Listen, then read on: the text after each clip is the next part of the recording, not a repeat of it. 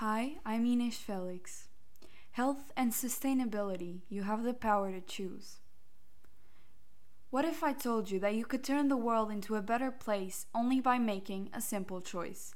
A choice for accountability, a choice for your health, a choice for the planet. Not so long ago, I became concerned about the way I eat and the impact it might have on the environment.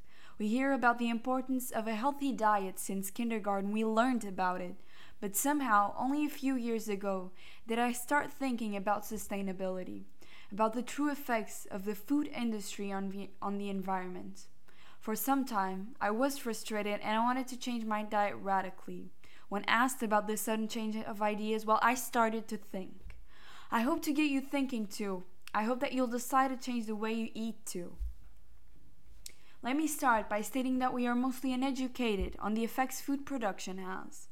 I conducted a survey in order to know what the general point of view on this matter was. I finally learned that 100% of the people surveyed believe that mass production has knowledgeable impacts on the environment. It is impossible to detach these two matters. Consumption is integral to the contemporary sustainability debate. Do we really understand the effects, though? Seriously. Rob Jackson, professor of Earth System Science at Stanford, conducted a study to investigate the causes of the new record of methane emission in 2020. Just for our benefit, methane is a usually dismissed gas when talking about global warming. However, it can have as much of a contribution to the extreme greenhouse effect as carbon dioxide does. But while the emission of CO2 did lower during quarantine, the opposite occurred with methane. The main reason for this increase is the well known fossil fuel combustion alongside mass agriculture and cattle ranching. But cattle ranching alone has caused more harm than what you may think.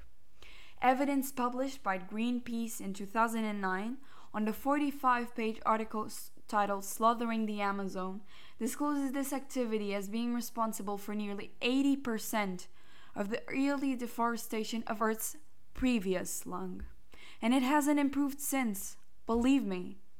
It's cheaper is the main reasoning when voicing when voicing for our current general unhealthy and unsustainable diet.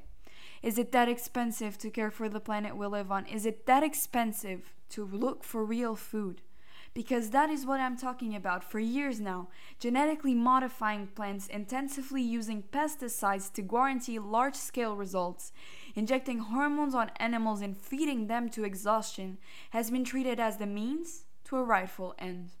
I do not think we are paying enough attention. It does not only damage animals, does our own health come with a price as well?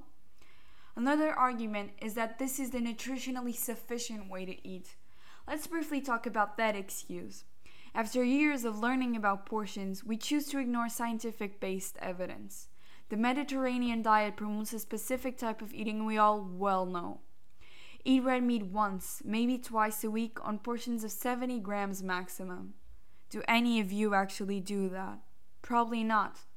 An article published in early 2020 on JAMA Internal Medicine discloses the results of a 34 year study regarding the impact of processed meat, unprocessed red meat, poultry, and fish on future heart diseases. The bottom line is that the overconsumption of processed meat and red meat led to an increased risk of serious vascular diseases. We are not only damaging forests, we are regrettably damaging our own health. Let's go back to the survey results for a moment now. Almost 70% of the respondents prioritized national and even local production.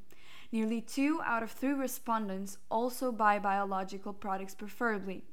Even though this is good, the sample is not that large and representative, and I'm still concerned about those who do not think these products are advantages. Not only do they not travel as much as the imported ones if they are national, but they are also more likely to have lower levels of health injuring chemicals if they are organic. So, what's stopping us? In order to ensure a minimum of sustainability, protection of animal rights, and health, alternative diets have also emerged. Veganism, vegetarianism, pescatarianism, and flexitarianism vary according to the level of animal intake restriction. These diets base their protein intake on vegetable protein rather than on animal. This helps fight the results from mass cow ranching, for example. From a health point of view, the most restrictive diets like veganism and vegetarianism could mean some deficits that can still be balanced by supplements. A pescatarian or a flexitarian diet does, however, come well in sync with the idea of a healthy, balanced lifestyle. It meets the recommended amount of every micronutrient measured in a 2019 study. So, what's stopping us? Considering all of this, I think taking some sort of action matters. As I said, it all boils down to a simple choice. Do you want to face what is surrounding us? Or do you prefer to live under the veil of deliberately ignoring reality? Choosing to act upon it means opting for organic products, restricting animal protein intake, and th- thinking wisely when buying foodstuff. In the end, there would not be mass cattle ranching if people did not buy it. There would not be unsustainable agriculture if people were truly educated on it. There would not be violations of animal rights if we acted upon it. We would not be on this unfortunate point of no return if we did not let it happen. People have always had the power. Right now, we have the power to do something as simple as changing our diet a bit, choosing to change our diet a bit and that will certainly praise a better and more environment friendly future.